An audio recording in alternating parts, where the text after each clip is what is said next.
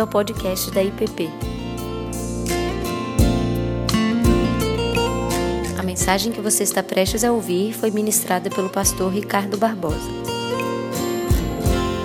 Bom, gente, ah, nós vamos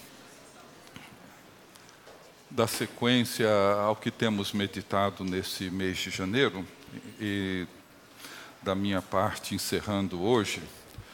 É, Para aqueles que têm estado aqui, não saíram de férias, é, pelo menos ainda não, nós temos refletido sobre,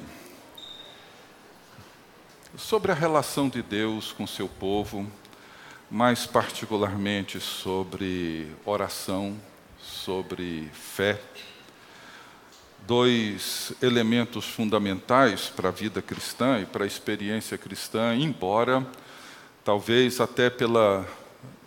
Não está ouvindo bem aí, não? Atrás? Está ouvindo bem? Tá. Ah, embora sejam temas, talvez até pela sua familiaridade com todos nós, muitas vezes supomos que compreendemos, pelo menos esse é o meu caso, mas, às vezes, quando nos deparamos com situações novas que demandam respostas para nossa vida, que envolvem a fé, que envolvem a oração e o sentido dela em situações muito particulares, nós percebemos o quanto essas dimensões da vida e a prática delas são ou confusas, ou superficiais. E claro, quando nós falamos de oração e de fé, nós trazemos sempre um sentimento de, de déficit ou de incompreensão ou uma certa consciência da nossa limitação por se tratar, é claro, de um grande mistério. É, como nós falamos no primeiro domingo de manhã, a relação de Deus com a humanidade envolve uma diferenças profundas, imensas. Né? E a pergunta que eu levantei naquele primeiro domingo de janeiro é que para qualquer relacionamento acontecer e para dar certo, é preciso que haja algum nível de renúncia de poder ou de liberdade. E a grande pergunta era se Deus aceitaria abrir mão de um certo grau de poder e de liberdade para relacionar-se conosco, dada as imensas diferenças que existem entre Deus e nós. E o Deus eterno, todo-poderoso, onisciente, onipresente, etc., etc., relacionando-se conosco, homens, mulheres, limitados, finitos, mortais, etc.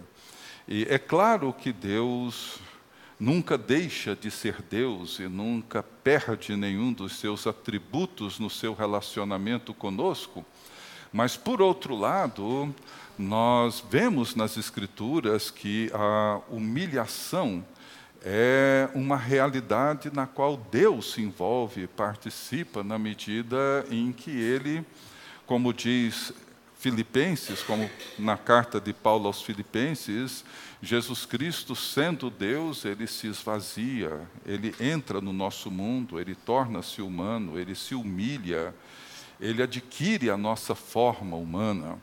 E a linguagem que nós encontramos no Velho Testamento descrevem bastante essa o que nós chamamos de um antropomorfismo, que é uma linguagem bastante humana para descrever a forma como Deus se relaciona com seu povo. Ou seja, com quanto ele seja um Deus santo, todo-poderoso, onisciente, justo, etc., é um Deus que se entristece é um Deus que sofre. E sofre por nossa causa, ele sofre por causa do amor e do desejo que ele tem de se relacionar conosco, e muitas vezes respondemos ao seu amor e a sua fidelidade com infidelidade, com idolatria, com indiferença.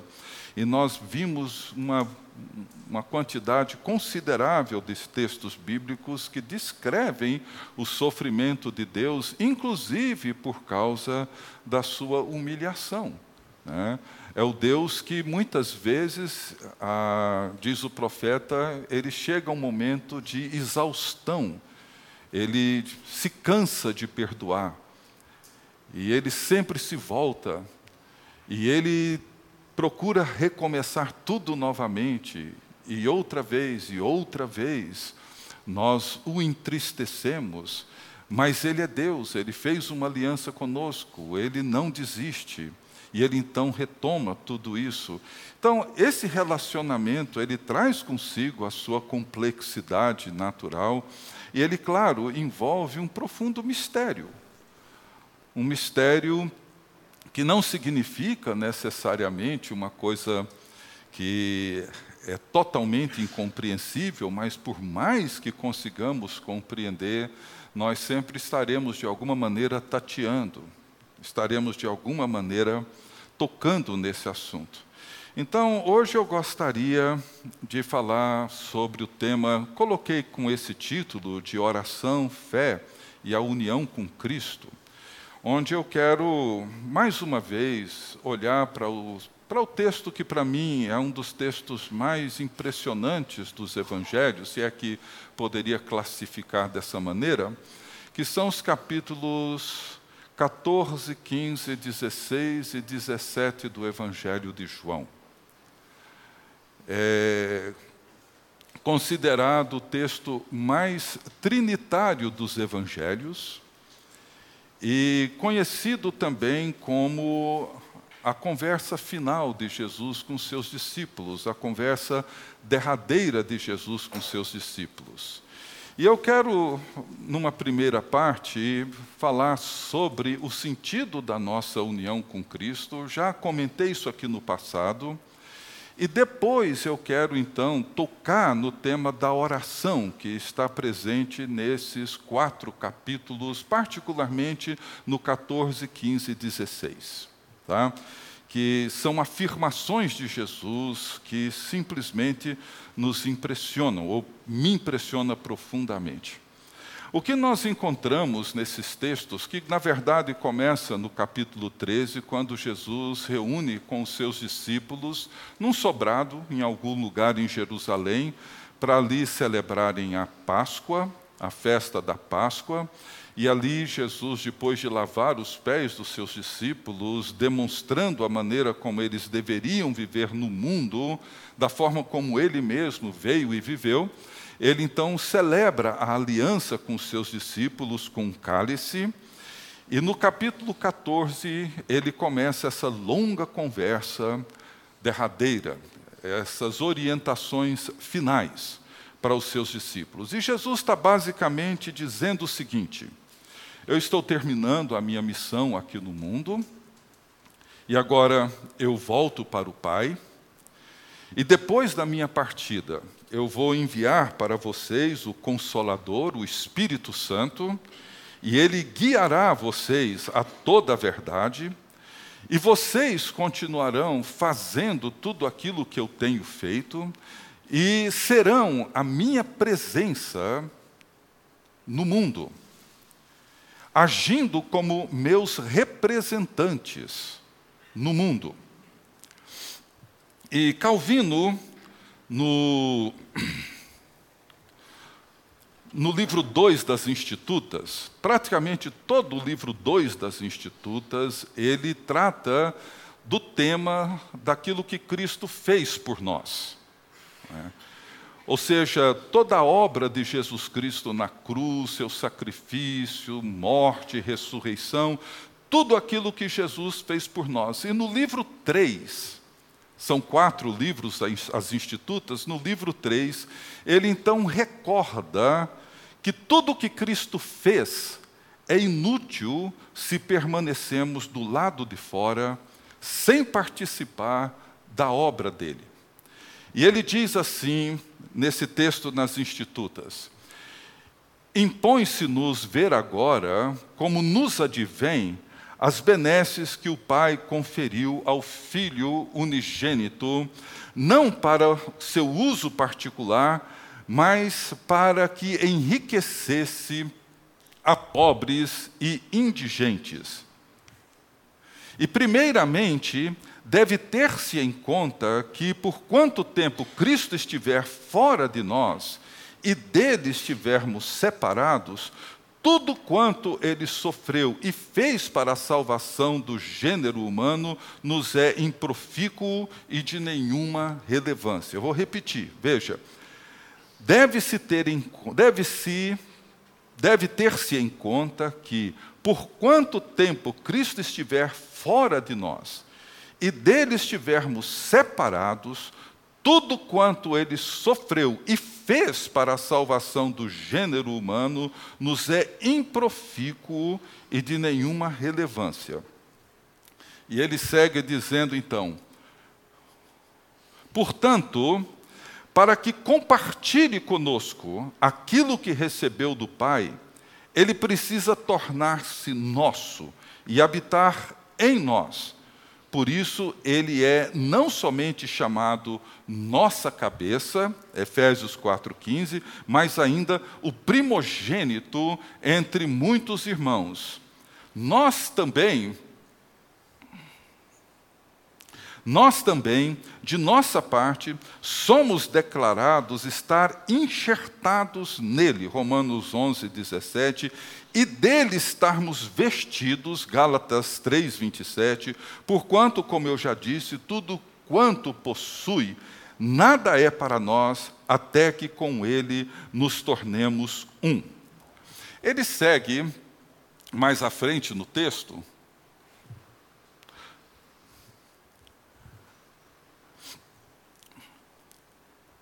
Portanto, na verdade, isso é uma repetição do que já estava nesse texto. Portanto, para que compartilhe conosco aquilo que recebeu do Pai, ele precisa tornar-se nosso e habitar em nós. Ou seja, o que Calvino está dizendo é que, primeiro, nós precisamos entender que enquanto Cristo permanecer fora de nós, e nós estivermos separados dele, tudo o que ele fez por nós e pela nossa salvação é sem valor. Ele tinha uma compreensão muito clara de que a obra de Cristo, sem o poder do Espírito Santo, sem a ação do Espírito Santo, tornando a obra de Cristo real, não só no sentido de verdadeira, mas real no sentido de presente, de internalizá-la em nós, ele diz que sem o poder do Espírito ela é sem valor. Todo esforço, toda a atividade da igreja é inútil. E o poder do Espírito diz respeito a essa presença de Cristo em nós e entre nós. Então, o que ele diz é que para que ele transfira ou compartilhe conosco os benefícios que ele recebeu do Pai, é necessário que ele se faça nosso e habite em nós, para que nos transfira aquilo que ele recebeu do Pai. Os mesmos benefícios que ele recebeu do Pai, é necessário que ele se faça nosso e esteja em nós. Portanto, a íntima ligação da cabeça e membros, a habitação de Cristo em nosso coração, o que ele chama de união mística, estão em harmonia conosco em elevado grau de importância. Assim, pois, Cristo, tendo sido feito nosso, torna-nos participantes com Ele nos dons nos quais Ele é dotado. É sobre isso que eu queria falar hoje. Ou seja, quando nós estamos unidos a Cristo, nós nos tornamos participantes de tudo aquilo do qual Cristo é dotado. Ou seja, todos os benefícios que Jesus Cristo, o Filho unigênito, goza diante do Pai, são dons e são benefícios que são estendidos a nós pela sua graça, pela sua bondade, de tal forma que nós nos tornamos participantes de tudo aquilo que Jesus Cristo é. Portanto, a justiça de Cristo torna-se a nossa justiça, o amor de Cristo, o nosso amor, a bondade de Cristo, a nossa bondade, a paz de Cristo, a nossa paz, a confiança de Cristo, a nossa confiança, a fé de Jesus Cristo, a nossa fé. E por aí vai. É disso que capi os capítulos 14, 15 e 16 e 17 de João estão dizendo. É isso que Jesus está compartilhando conosco. E vamos então abrir nesses, nesses capítulos do Evangelho de João eu gostaria de comentar rapidamente esse tema que Calvino chama de união mística com Cristo, união mística com Ele, ou seja, nós estamos unidos a Cristo de tal maneira que a vida de Cristo é imputada a nós. Não apenas cremos nele no sentido intelectual, no sentido da nossa compreensão, mas nós entramos e participamos da vida dele. No capítulo 14, Jesus vai descrevendo, numa resposta que ele dá a Filipe, ele começa a descrever a relação que ele tem com o Pai. E respondendo a Filipe, quando ele pergunta para Jesus, Senhor, mostra-nos o Pai, e isso nos basta, diz no verso 9 do capítulo 14: Disse-lhe Jesus, Filipe: Há tanto tempo estou convosco e não me tendes conhecido. Quem me vê a mim, vê o Pai. Como dizes tu, mostra-nos o Pai. Não crês que eu estou no Pai e que o Pai está em mim? As palavras que eu vos digo, não as digo por mim mesmo, mas o Pai que permanece em mim faz a sua obra. Jesus segue aí. Ou seja, ele diz para Filipe: Filipe, da mesma maneira como eu estou no Pai, o Pai está em mim. E como é que você pode saber disso, ter certeza disso? Por causa da mesma palavra. A palavra que habita no Pai é a palavra que habita em mim. O que eu falo, eu falo daquilo que eu ouço do Pai. Por isso, eu e o Pai somos um. Se você ver a mim, você vê o Pai. Se você conhecer a mim, você conhece o Pai. E Jesus segue essa explicação com Filipe, mas no verso 20 em diante, ele nos introduz nesse mesmo relacionamento que o filho e o pai gozam eternamente. Ele diz no verso 20: naquele dia, está aqui se referindo à promessa do Consolador, naquele dia vós conhecereis que eu estou em meu Pai, e vós em mim, e eu em vós. Essa preposição, como diz o reverendo Darrell Johnson, é o caminho mais curto entre nós e Deus. E o que Jesus está dizendo, e ele vai seguir com esse mesmo tema até a oração sacerdotal, quando ele diz no verso 21 do capítulo 17: a fim de que todos sejam um, como és tu, ó Pai, em mim e eu em ti, sejam eles em nós, para que o mundo creia que tu me enviaste. Esse é o tema que perpassa os capítulos 14, 15, 16 e 17 do Evangelho de João. Essa é a conversa final de Jesus. Esse é o tema mais importante que Jesus, no final da sua vida aqui entre nós, do seu tempo aqui entre nós, ele quer que os seus discípulos entendam. E é isso que eu tenho orado e procurado compreender há muitos anos. E cada vez que eu leio e releio e releio, eu percebo quanto eu me encontro muito, muito, muito aquém de sequer entender o básico do que, que significa essa união com Cristo. E o que Jesus está dizendo é que o mesmo relacionamento que o Pai e o Filho gozam eternamente é o relacionamento que nós também gozamos por meio do Filho, no poder do Espírito Santo, com o Pai. Então, seguindo no capítulo 14, Jesus diz no verso 21: Aquele que tem os meus mandamentos, veja a palavra novamente. Aquele que tem os meus mandamentos e os guarda, esse é o que me ama.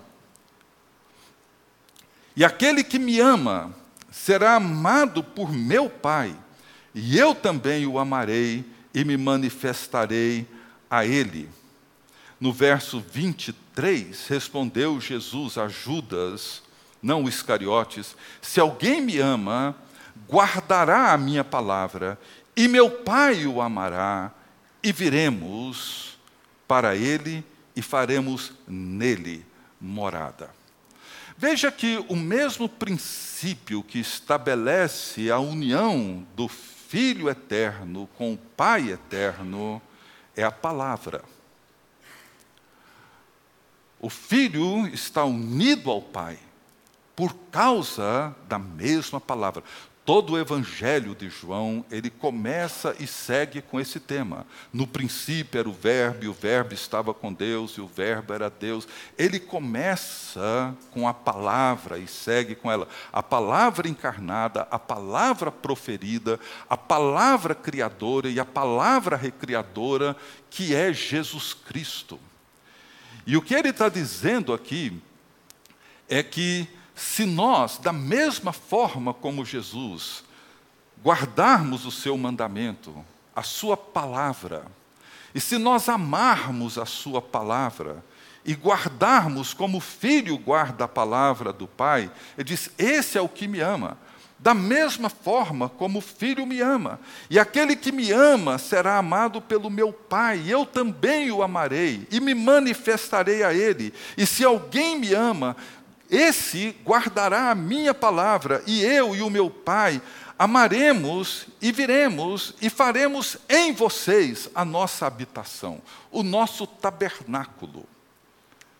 Então, o primeiro princípio de união com Cristo é a palavra. Isso é muito importante. A palavra. E amar a palavra é muito mais do que conhecê-la cognitivamente, racionalmente, ter os oráculos, os conceitos, as doutrinas. Amar envolve um relacionamento, envolve uma entrega, envolve um acolhimento, envolve um envolvimento, um, uma habitação da palavra em nós. E ele segue no capítulo 15 sobre a parábola e a imagem da videira e dos ramos. Ele diz no versos 6 e 7: Se alguém não permanecer em mim, será lançado fora à semelhança do ramo, e secará, o apanham, lançam no fogo e o queimam. Se permanecerdes em mim e as minhas palavras permanecerem em vós. Esse é um princípio. O segundo princípio da nossa união com Cristo, é claro, é o Espírito. No capítulo 14, nos versos 16 em diante, Jesus introduz esse tema da presença do Espírito, do envio do Consolador. E o que, que o Espírito faz? O Espírito, claro, ele torna essa palavra palavra viva. Ele torna a presença de Cristo presença real. Ele torna a vida de Cristo entranhada e parte da nossa própria vida. Veja no capítulo 16, os versos 13 em diante, o que, que Jesus diz para os seus discípulos. Ele diz assim: Quando vier, porém, o Espírito da Verdade, ele vos guiará a toda a verdade, porque não falará por si mesmo, mas dirá tudo o que tiver ouvido e vos anunciará as coisas que hão de vir. Ele me glorificará porque há de receber do que é meu e vou-lo há de anunciar. Tudo quanto o Pai tem é meu. Por isso é que vos disse que há de receber do que é meu e vou-lo-á de anunciar. O que, que o Espírito faz? O Espírito ele toma aquilo que é do Pai e o faz do Filho. E toma aquilo que é do Filho e o torna do Pai. E toma aquilo que é do Pai e do Filho e o faz nosso, meu, seu. É isso que ele faz. Tudo quanto o Pai tem é meu. Por isso é que vos disse que há de receber do que é meu e vou-lo há de anunciar. Na parte final da oração sacerdotal, Jesus deixa isso muito claro. Ele diz, por exemplo, no verso final, verso 26, ele diz: Eu desfiz conhecer o teu nome e ainda o farei conhecer, a fim, preste bem atenção, a fim de que o amor com que me amaste esteja neles e eu neles esteja. Vocês estão entendendo?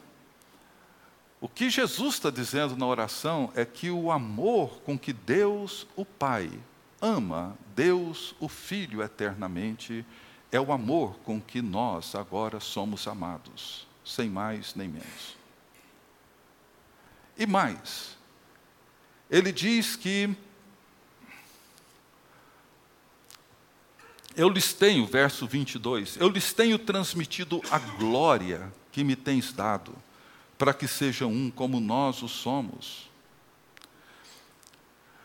Nós participamos da mesma missão de Jesus Cristo. João 17 versos 14 a 17. Participamos da mesma alegria de Jesus Cristo. Participamos da mesma glória de Jesus Cristo. Somos amados com o mesmo amor com que Jesus Cristo é amado. É isso que Jesus está procurando ajudar os seus discípulos a entenderem. Para que isso seja uma realidade para nós, uma realidade que podemos experimentar e provar não só pessoalmente, mas comunitariamente, esses dois princípios precisam estar sempre presentes: palavra e espírito. Nós nos unimos a Cristo por causa da palavra, da mesma palavra a palavra encarnada, a palavra proferida. E essa união torna-se união viva por causa do Espírito Santo, a terceira pessoa da Trindade, que toma tudo aquilo que é do Pai e do Filho e o torna nosso. Plenamente nosso. É isso que o Calvino está dizendo. Ele diz: para que nos transfira os benefícios que ele recebeu do Pai, é necessário que ele se faça nosso e habite em nós. Essas duas expressões, ou esses dois princípios, são fundamentais. Palavra e Espírito tornam a nossa união com Cristo uma união real. E Paulo é um dos apóstolos que entende isso. E ele fala sobre a importância de nós termos a mente de Cristo. Noutras palavras, a habitação de Cristo em nós faz com que nós pensemos, articulemos, os nossos discernimentos, as nossas percepções serão percepções que nos serão dadas pela própria presença de Cristo em nós. Então, aí eu quero entrar em alguns versículos que aparecem nesse texto, que de uma forma diferente do que sempre aconteceu na minha vida, me chamaram a atenção assim de uma maneira especial nesses últimos dias, né, que envolve esse tema da oração e da fé. Ah, os versos 13 e 14 de João 14, onde Jesus diz assim: Em verdade, em verdade vos digo, que aquele que crê em mim fará também as obras que eu faço, e outras maiores fará, porque eu vou para junto do Pai. Como é que nós entendemos isso? Aquele que crê em mim, que é o caso meu, seu, fará as obras que eu faço, e outras maiores fará, porque eu vou para junto do Pai. Bem, nós estamos falando sobre a união com Cristo. Nós estamos falando sobre a participação na vida de Cristo. Essa união, como eu tenho dito, insisto, se dá por esses dois elementos, esses dois princípios fundamentais: palavra e espírito. Jesus está se despedindo dos seus discípulos. Em poucas horas ele já não estaria mais entre eles. Seria preso, julgado, crucificado, ao terceiro dia ressurgiria dos mortos e depois ascendido aos céus, onde ele assume o seu lugar no trono e de lá ele governa o universo e intercede por nós. Jesus está dizendo para os seus discípulos: Eu estou terminando a minha missão e eu volto para o Pai e vocês permanecerão aqui. E vocês serão a minha presença no mundo. E vocês seguirão fazendo aquilo que eu tenho feito e outras coisas, inclusive maiores, vocês farão, porque eu vou para junto do Pai. O que, que isso significa para nós hoje? O que, que isso significa em termos da consciência e compreensão que nós temos da nossa vocação, do nosso chamado? Todo aquele que crê em mim fará o que eu faço, seguirá fazendo o que eu tenho feito. Essa é a ideia.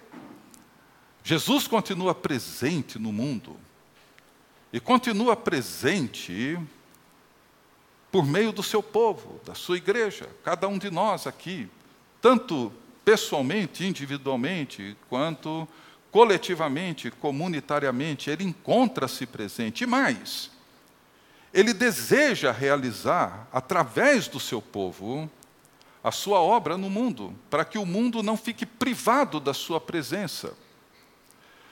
E aí é onde entra esse tema tão fundamental da oração e da fé.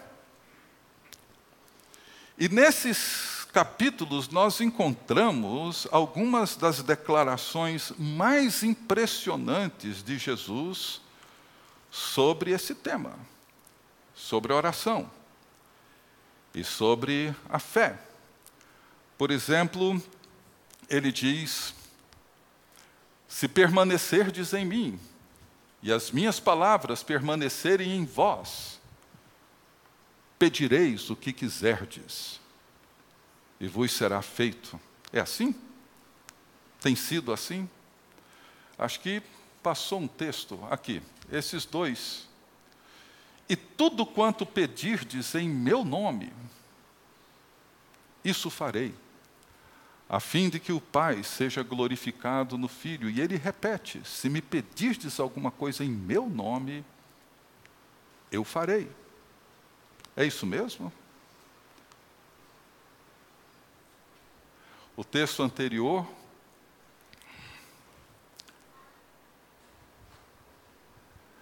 Em verdade, perdão, em ver... Rapaz, está uma confusão. É...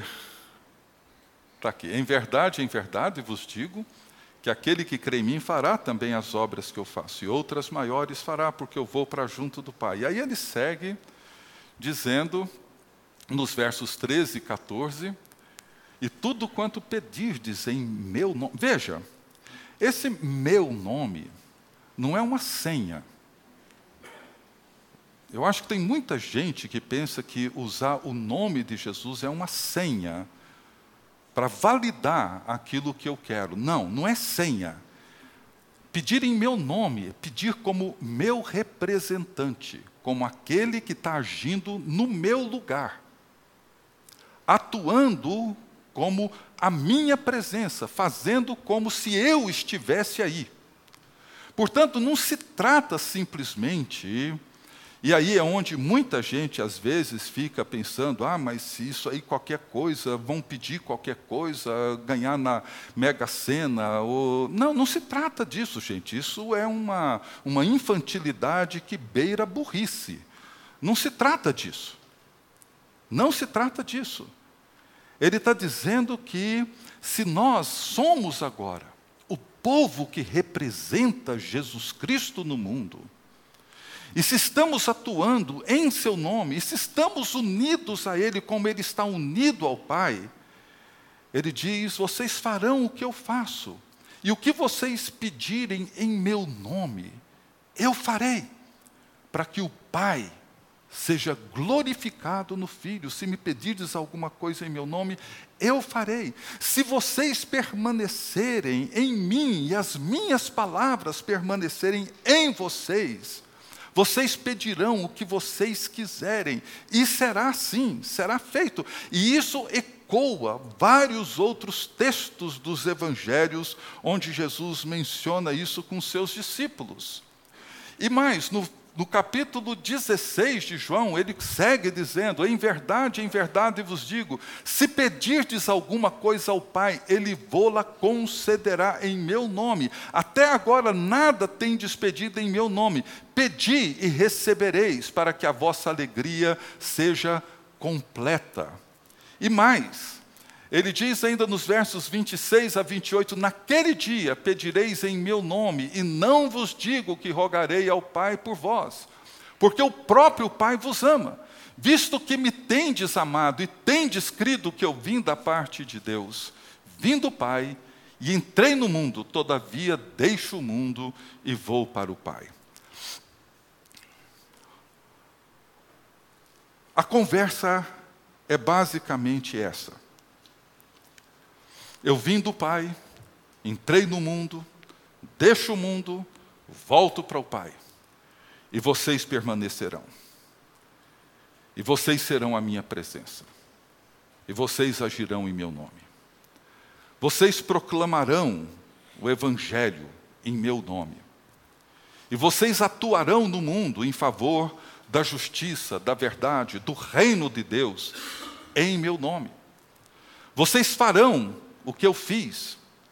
E seguirão fazendo outras coisas, inclusive maiores, porque eu volto para o Pai e vocês permanecerão atuando aqui em meu nome.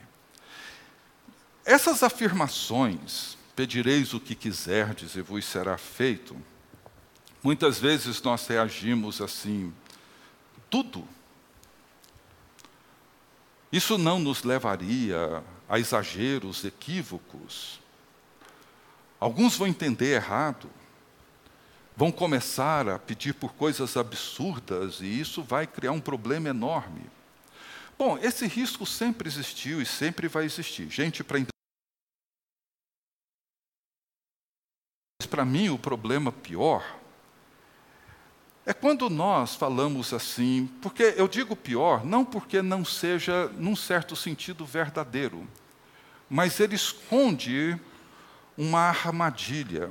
Quando nós falamos assim, não, mas podemos até pedir, mas Deus só vai fazer aquilo que Ele quiser fazer. O que tira de nós todo o sentido da fé e toda a razão da súplica. É claro que Deus não vai se tornar um um, um serviçal para atender todos os caprichos da vontade de cada um de nós. Não se trata isso. O problema, eu já comentei durante esses dias, refletindo sobre esse tema aqui, é que muitas vezes nós tratamos a vontade de Deus de forma um tanto fatalista. do tipo assim: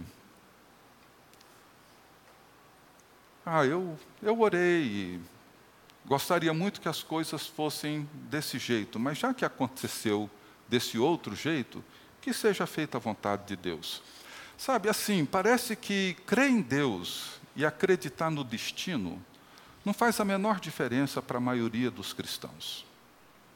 A menor diferença. Se eles acreditassem no destino ou em Deus, tanto faz. O que acontecer, aconteceu seja feita a sua vontade. Será que é isso? Porque quando nós respondemos assim, faz com que não haja nenhuma responsabilidade, nem exercício de fé por parte dos santos. Nem o compromisso de realizarmos a obra de Cristo na ausência de Cristo no mundo. Nós somos chamados para agirmos como seus representantes em várias situações que envolvem a injustiça, envolvem a mentira, a idolatria, que envolve a enfermidade, que envolve tudo aquilo que Jesus realizou. E tudo aquilo que de alguma forma manifestava no mundo o reino de Deus e a presença de Deus, a salvação de Deus. Ou seja, nós seguimos orando para que Deus faça aquilo que só Deus pode fazer, aquilo que só Deus pode realizar. Só Deus pode transformar a vida, o coração, a mente de uma pessoa que simplesmente ignora tudo aquilo que envolve a realidade divina. Só Deus pode realizar os atos sobrenaturais, milagrosos que Deus faz para manifestar o seu reino, expressar a sua glória. E fazer com que a sua presença seja percebida no mundo. No domingo passado eu citei uma afirmação de Ellen Davis, que é uma uma professora de pregação, basicamente do Velho Testamento, mas ela também faz muito no Novo Testamento, e ela expondo sobre a ressurreição da filha de Jairo e, e sobre a forma ofensiva que o que Jesus fez representa para as pessoas, porque a morte é morte. Acabou, não tem mais o que fazer. Morreu, morreu.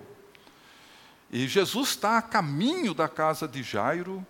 A menina estava doente, mas no meio do caminho Jesus atrasou, porque teve que acudir aquela mulher que sofria de uma hemorragia crônica, uma menstruação crônica de 12 anos.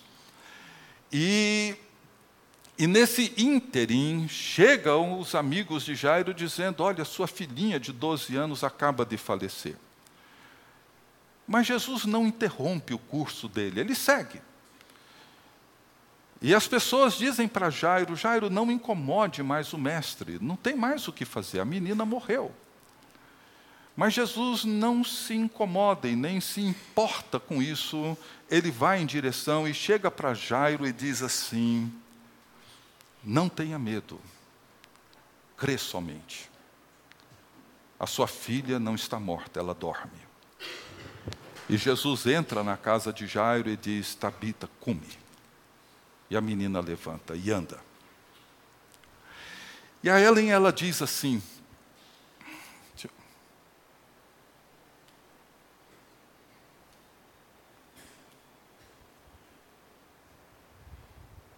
Não vai dizer não. Deixa. Eu vou ler aqui. Ela diz assim: O caminho de Deus conosco é ofensivo. Ofende o nosso senso comum. Viola nossa noção de como as coisas devem ser. Precisamente porque o que Deus faz, o que Deus é capaz de fazer, no mundo depende totalmente dessa coisa misteriosa chamada fé. Quando ela coloca totalmente, eu confesso para vocês que eu assusto um pouco. Eu diria que depende em grande medida. O milagre de Deus, diz ela, depende da nossa fé. É disso que se trata essa história. A afirmação chocante do Evangelho não é que Deus possa fazer coisas extraordinárias, mas que a nossa fé é a condição necessária para fazê-las. Tem algumas coisas na declaração dela que ainda eu precisaria digerir, talvez, algumas coisas teria dificuldade de concordar com ela. Mas uma coisa que me chamou a atenção é quando ela diz que a afirmação chocante do Evangelho não é que Deus pode fazer, mas é que a fé é uma condição necessária para que as coisas aconteçam. E é curioso que no Evangelho de Marcos, no capítulo 5 ou 6, se não me engano, diz que Jesus, na cidade natal, na sua cidade natal, em Nazaré, ele não pôde fazer muita coisa, por causa da incredulidade do povo.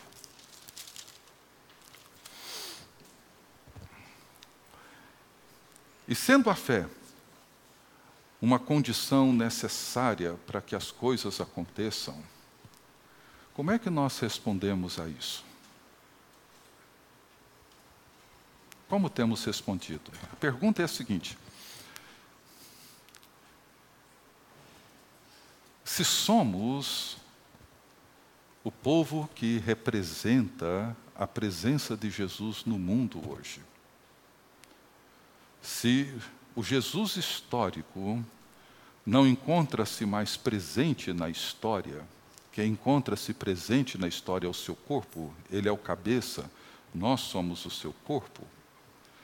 Se o que encontra-se presente hoje na história somos nós, o seu povo, e se a manifestação da sua presença, do seu reino, e daquilo que ele faz, e daquilo que ele procura realizar, encontra-se, numa certa medida, sobre as nossas mãos e sobre a nossa responsabilidade, não a responsabilidade de realizar propriamente dito, uma vez que Ele nos deu a Sua palavra e o seu Espírito e nos uniu a Ele e prometeu estar conosco e agir em, através de nós. Como que nós respondemos a isso no mundo que nós vivemos hoje? De que maneira, se o mundo hoje, se essa cidade hoje, se a sua família hoje, se essa igreja hoje dependesse da fé de cada um de nós, onde nós nos encontraríamos? É por isso que no sermão que eu preguei no domingo passado, são três, hoje eu termino, as três parábolas de Lucas sobre oração. A parábola do juiz injusto e da viúva, ela termina, começa dizendo, Jesus dizendo: olha, essa parábola é para que vocês orem e nunca esmoreçam, nunca joguem a toalha. E ele termina a parábola com uma pergunta, dizendo: quando o filho do homem vier, porventura ele encontrará fé na terra? E essa pergunta de Jesus, ela induz já a resposta, e a resposta é não. Não. Porque a pergunta, o contexto dessa parábola, no final do capítulo 17, Jesus fala sobre a vinda do reino de Deus. E o que que essa viúva faz com esse juiz que não teme a Deus, e não respeita ninguém. Ele não está nem aí para Deus e não está nem aí para as pessoas. Não só é o que Jesus diz sobre ele, mas é o que ele, no seu solilóquio, diz sobre si mesmo: Eu não respeito homem algum e não temo a Deus. E essa mulher busca desse juiz O que se espera de um juiz? Justiça. Ela não está ali para buscar alguma vantagem, ela não está ali para poder ganhar alguma coisa indevida, vingar de alguém. Não, ela tem um problema, ela precisa que esse problema seja resolvido. Jesus escolhe muito bem os personagens. A viúva ao lado do órfão eram as criaturas mais vulneráveis naquele tempo. As mulheres naquela época estavam sempre sob a tutela de um homem, solteiras do pai, casadas do marido. Se o marido falecesse, teriam que ter ou um filho ou um cunhado que assumisse o cuidado e a proteção. Provavelmente essa viúva não tinha nem filho, nem cunhado, então ela comparece sozinha no tribunal, na corte, lutando pela sua causa. E ela luta.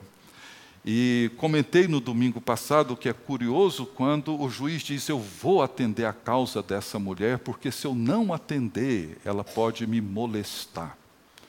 E a palavra molestar ali, se fosse traduzida literalmente, era ela vai me deixar com o olho roxo. É isso. E ele disse: Eu vou atender, porque se eu não atender, eu passo vergonha. Eu não dou bola para ninguém. Mas se eu sair desse tribunal com o olho roxo, todo mundo vai falar, e por causa disso eu vou atendê-la.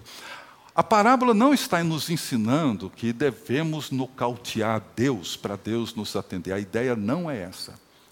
A ideia é a seguinte: nós oramos pela justiça com a mesma paixão que essa viúva clamava por justiça. Nós clamamos pelo reino de Deus com a mesma paixão que essa viúva clama. E o que Jesus percebe, ele diz: olha, muitos acham que o reino está demorando. E começam a jogar a toalha. E quando o filho do homem vier e vai encontrar fé na terra, não, todo mundo está dizendo, não, vamos cada um tocar a vida, cuidar do seu dia a dia, fazer o que tem que fazer, porque esse negócio do reino, da volta de Cristo, seja, isso não vai acontecer tão cedo. E Jesus diz: não, o Pai fará justiça depressa, depressa. O problema é que vai haver quem interceda pelo mundo e pelo reino e pela justiça quando Jesus voltar. Haverá fé na terra? E essa é a pergunta que eu queria deixar. Se essa cidade dependesse da fé do povo de Deus, para Deus fazer o que só Deus pode fazer nessa cidade, ela encontraria, Deus encontraria essa resposta na sua igreja.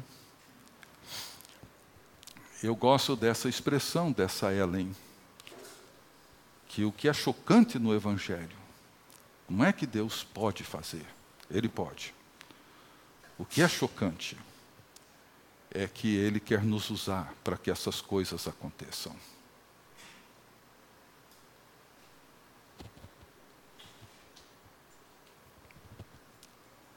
É disso que Ele está falando. Tudo quanto pedirdes em meu nome, eu farei, a fim de que o Pai seja glorificado no Filho. Se me pedirdes alguma coisa, eu farei. Se permanecerdes em mim, as minhas palavras permanecerem em vocês, pedirão o que quiserem, e vos será feito. Eu vim do Pai para esse mundo, e volto desse mundo para o Pai. Peçam, orem, clamem, busquem, para que Deus faça no mundo, na vida, aquilo que só Deus pode fazer, mas hajam como representantes dele, não como autorrepresentantes. Busquem não como quem luta pelo seu próprio direito, mas para quem demonstra grande paixão pelo reino de Deus pela glória de Deus, pelo bem do outro. Bom, é isso que eu tenho pensado, é isso que eu tenho meditado.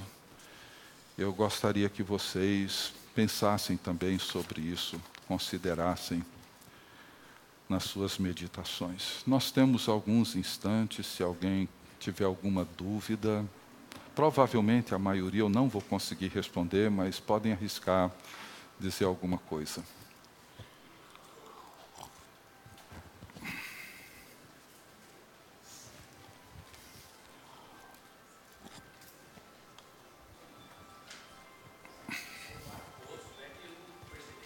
Agora espero que ele vai lá botar o som.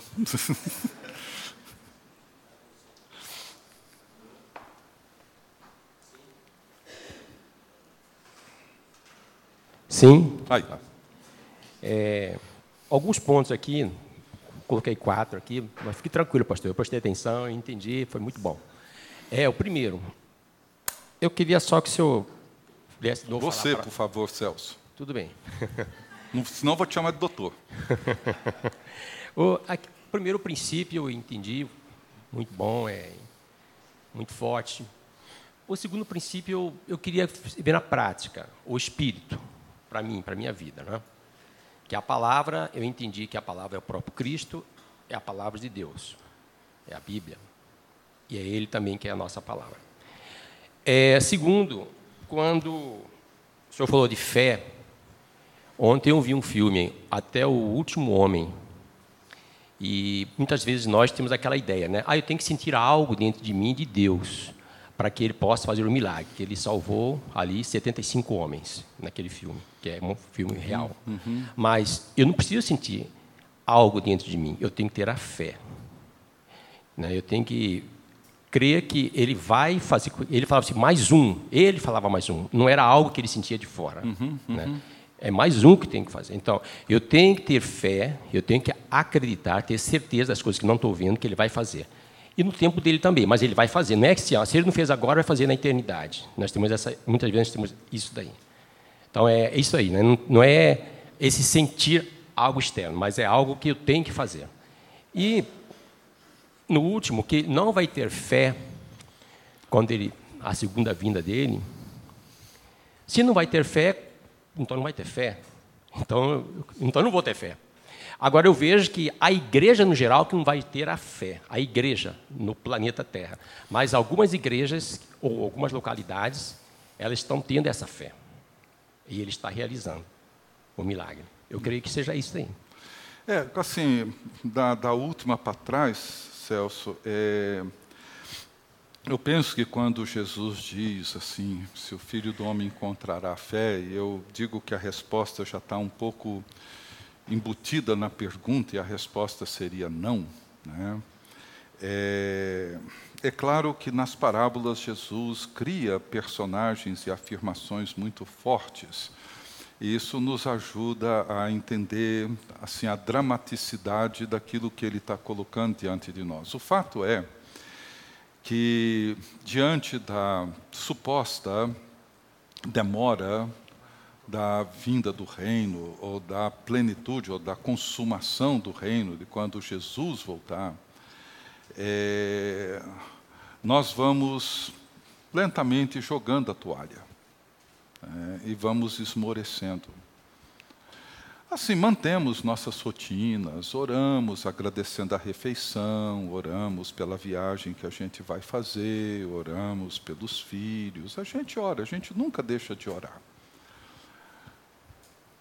Mas o clamor angustiado e apaixonado por justiça e pela manifestação plena do reino de Deus, isso é algo que nós temos que estar mais atentos e ouvir a parábola de Jesus e, e dizer: não, vamos continuar perseverando, orando, clamando pelo reino de Deus, pela obra de Cristo, pela justiça do reino de Deus até o fim.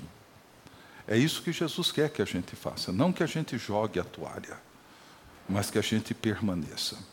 E é claro que não se trata de nenhuma emoção, nenhum sentimento especial. Né? Tanto a palavra quanto o Espírito são dádivas de Deus, nos foram dados por Ele.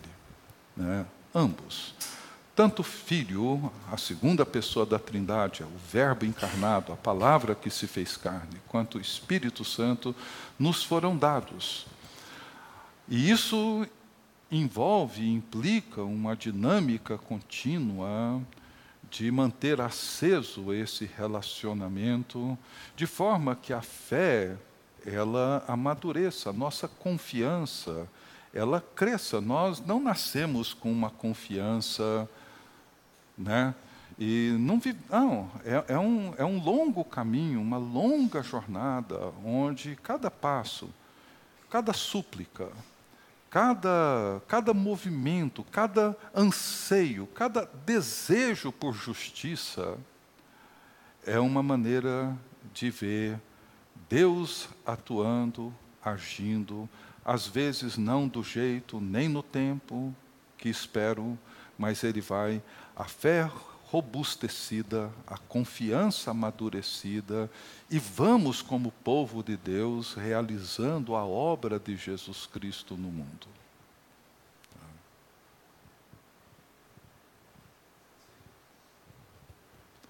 Pastor, a, a, minha preocupação é um pouco mais simplesinha, pragmática, foi quando o senhor puxou aquela frase dizendo que seria até pior se disséssemos, como eu me vejo dizendo com muita facilidade, eu orei dessa forma, mas a vontade de Deus foi aquela.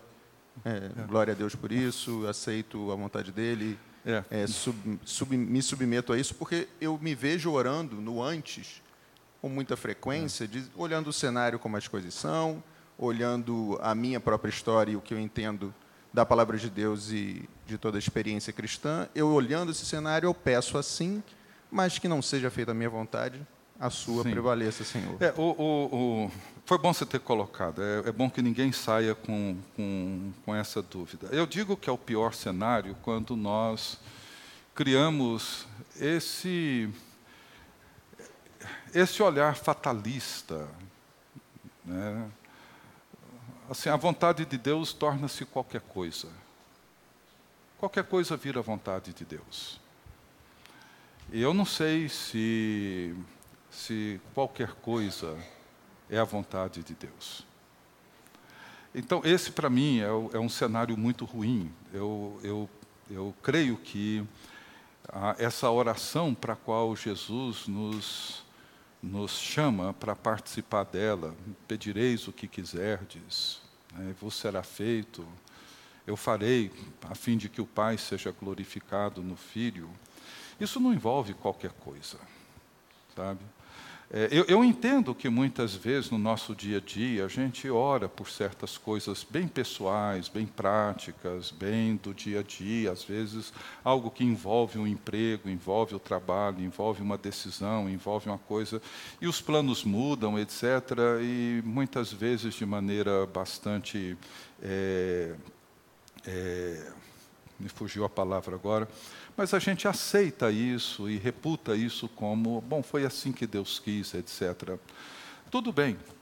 A, a minha preocupação é quando nós é, perdemos completamente a perspectiva daquilo que Deus está fazendo e transformamos a vontade de Deus em qualquer coisa, de forma que a oração, existindo ou não, a fé existindo ou não, a confiança existindo ou não, é a mesma coisa. Não faz diferença.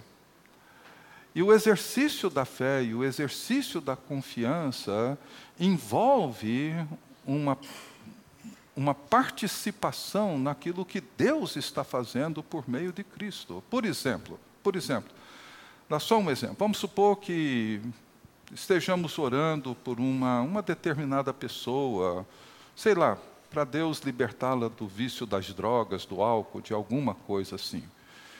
Eu não posso reputar o fato de que se essa pessoa não for liberta daquilo, ah, foi a vontade de Deus. Não, não posso. Não posso. A vontade de Deus não é qualquer coisa. E se eu oro para que através daquilo o nome de Deus seja glorificado e o reino de Deus se manifeste no mundo, para que aquela pessoa e a sua libertação implique numa presença do reino e do poder de Deus, não tem outra alternativa senão ver aquela pessoa liberta do seu vício. Pode ser que ela não se liberte? Pode. Mas não significa que aquilo foi a vontade de Deus. Não foi. Você entende? Então, assim, às vezes nessas demandas do dia a dia, se eu vou assumir o emprego X ou Y, e não deu o X que eu queria, deu o Y, eu falo, não, tá bom, eu me submeto a isso, eu aceito, isso aqui é o que Deus quer de mim, etc. Não vejo problema com isso. O meu problema é com a tendência fatalista de achar que qualquer coisa é a vontade de Deus. Não, não é. Tá? Acho que dá só para mais uma, né? Mas não precisa ter também. Não precisa inventar uma agora, assim, de última hora. Então, tem, pra... então tem aqui, Ricardo. Eu fiquei com questionamento. Eu acompanhei todos os teus é, estudos desse período e realmente, mesmo com meus 71 anos, eu Fa vejo... Fala mais alto que... Mesmo com meus 71 anos, eu vejo que eu tenho que aprender muito de Deus. Uhum. Mas, na oração do Pai Nosso, está expressa e todos nós aprendemos e praticamos que seja, seja feita a tua vontade. Assim na terra como no, no céu. céu. Não é qualquer coisa. A vontade de Deus que é feita no céu para ser feita na terra não é qualquer coisa. Mas é, diante de sermos tão incauto, a gente consegue desprender essa sua expressão? A questão não é se nós não conseguimos, mas é por isso que o Espírito Santo faz o trabalho dele. Isso não é nosso, deles. Não é nosso. Não é nosso. É por isso que a experiência da vida cristã, ela requer de nós fé. Requer de nós a obra e o poder do Espírito Santo. Sem isso, sem chance. Então, assim, não se trata do meu esforço, do seu esforço, das nossas melhores intenções. A união do Pai com o Filho se dá pela palavra e pelo Espírito. A nossa união no Filho e através do Filho com o Pai se dá pela palavra e pelo Espírito. E o que Jesus está dizendo é o seguinte: nós estamos aqui para agir no nome dele. Esse, para mim, é o grande X da questão é que muitas vezes usamos a oração para atuar em nosso favor, não em nome dele. Transformamos a oração num mecanismo que atua para nos favorecer e não para promover a justiça e o reino de Deus usamos os recursos da fé para atender às nossas demandas, mas não para agir em nome de Jesus Cristo. É claro que Deus é bondoso, generoso, misericordioso, e, e, é claro que muitas realidades que nós enfrentamos pessoalmente, elas podem sim ser expressões da presença do reino de Deus na medida em que Deus age, transforma, converte, muda, cura, liberta. São manifestações do poder de Deus que trazem brilho para a presença de Deus no mundo. Trazem. Né? Mas nós precisamos ter em mente, de maneira bem clara, que o que nós estamos fazendo e o que Jesus nos chamou é para agirmos como representantes dele isso que significa em meu nome. Agirmos como quem está aqui para atuar em favor dele, para a glória dele, para fazer a obra dele. E é isso que a gente precisa entender, eu preciso entender. Tá bom? Deise, o tempo esgotou.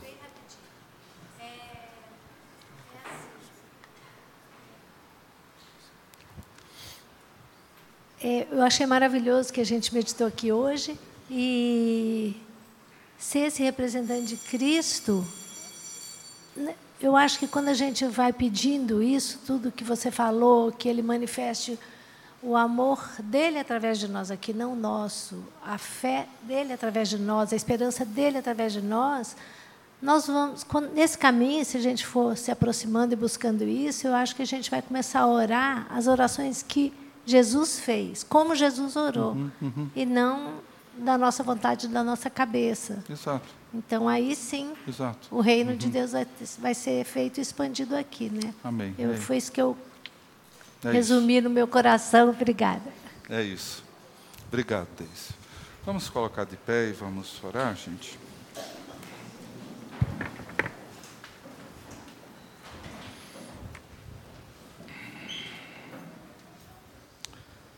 Senhor, ajuda-nos, ó Deus, a, a entender que somos o teu povo. Fomos chamados por ti, salvos por ti, reconciliados em teu Filho Jesus Cristo. Fomos feitos, ó Deus, teu povo corpo de Jesus Cristo, ovelhas do seu pastoreio, discípulos de Jesus, edifício, casa de Deus. Permita, ó Deus, que vivamos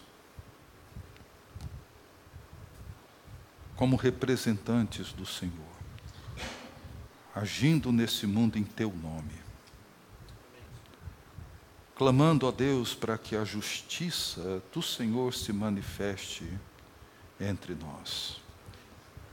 Através, ó Deus, de tudo aquilo que promove o bem, tudo aquilo, ó Deus, que transforma, liberta, tudo aquilo, ó Deus, que revela a glória do Teu nome e o governo de Jesus Cristo sobre todas as coisas. Ó Deus, que o Senhor nos dê a graça de vivermos atuando sobre o governo de Jesus com a autoridade de Jesus Cristo. Para que o teu nome seja glorificado, para que o teu reino se faça presente, para que a justiça do Senhor se revele entre nós, para que a tua igreja não cesse, nunca esmoreça, jamais canse de clamar para que o teu reino venha e que a tua vontade se faça entre nós como ela é feita no céu. É isso que te suplicamos, no nome de Jesus, nosso Salvador. Amém. Você acabou de ouvir o podcast da IPP. Para saber mais, acesse nossa página em www.ippdf.com.br.